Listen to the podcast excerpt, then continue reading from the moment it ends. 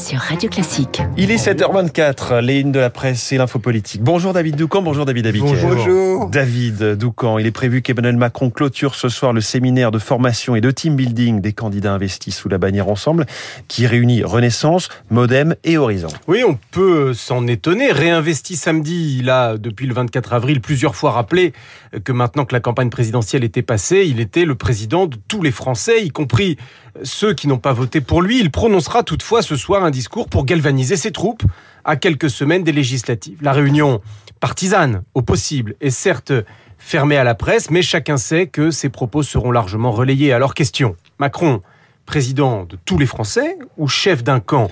L'un de ses plus proches conseillers assume les présidents ont toujours indiqué aux Français le chemin à prendre lorsque des législatives se présentent. C'est la logique de la Ve République. Et pourquoi Macron devrait-il se l'interdire? Fin de citation. Parce que peut-être que ses adversaires vont dénoncer un mélange des genres. Oui, sans doute, répond un autre proche du président, mais là, il faut surtout de l'efficacité. De l'efficacité, c'est-à-dire Eh bien, le sous-entendu, c'est qu'ils actent que les législatives seront peut-être un peu plus rudes que prévu. Le délégué général de la République en marche, future Renaissance, Stanislas Guérini, précise Président de tous les Français, bien sûr, mais président pour agir, c'est-à-dire avoir une majorité de députés à l'Assemblée nationale. Alors est-ce le signe que Macron perçoit un risque politique? Peut-être. On ne peut en tout cas que constater son obsession depuis sa réélection, s'assurer une majorité stable alors qu'il peut craindre l'arrivée en force des extrêmes dans l'hémicycle avec euh, des LR moribonds et la disparition du Parti socialiste sous la coupe insoumise. En s'impliquant personnellement, Macron répond, euh, répond à et participe de la forme singulière que euh, sont en train de prendre ces législatives. Trois blocs et des poids lourds. Bloc gauche sous suprématie LFI avec Mélenchon, bloc extrême droite avec Marine Le Pen et un Zemmour toujours là pour faire du bruit, mmh.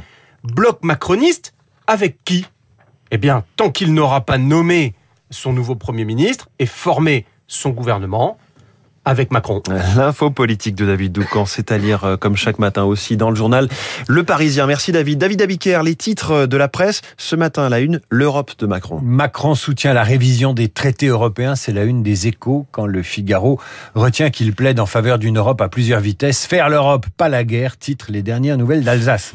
En attendant, c'est la sécheresse et l'état d'alerte pour le Dauphiné et Ouest-France qui redoutent un été sec. Rien à voir avec la une du Parisien aujourd'hui en France qui nous explique pourquoi la querelle du Burkini refait surface dans les piscines municipales de Grenoble.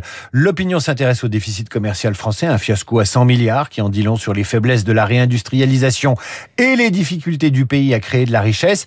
Il nous reste à vivre et penser comme un arbre. C'est le sujet du nouveau hors-série de Philosophie Magazine. Merci David Abiker. Vous revenez tout à l'heure à 8h30 pour la revue de presse complète de Radio Classique.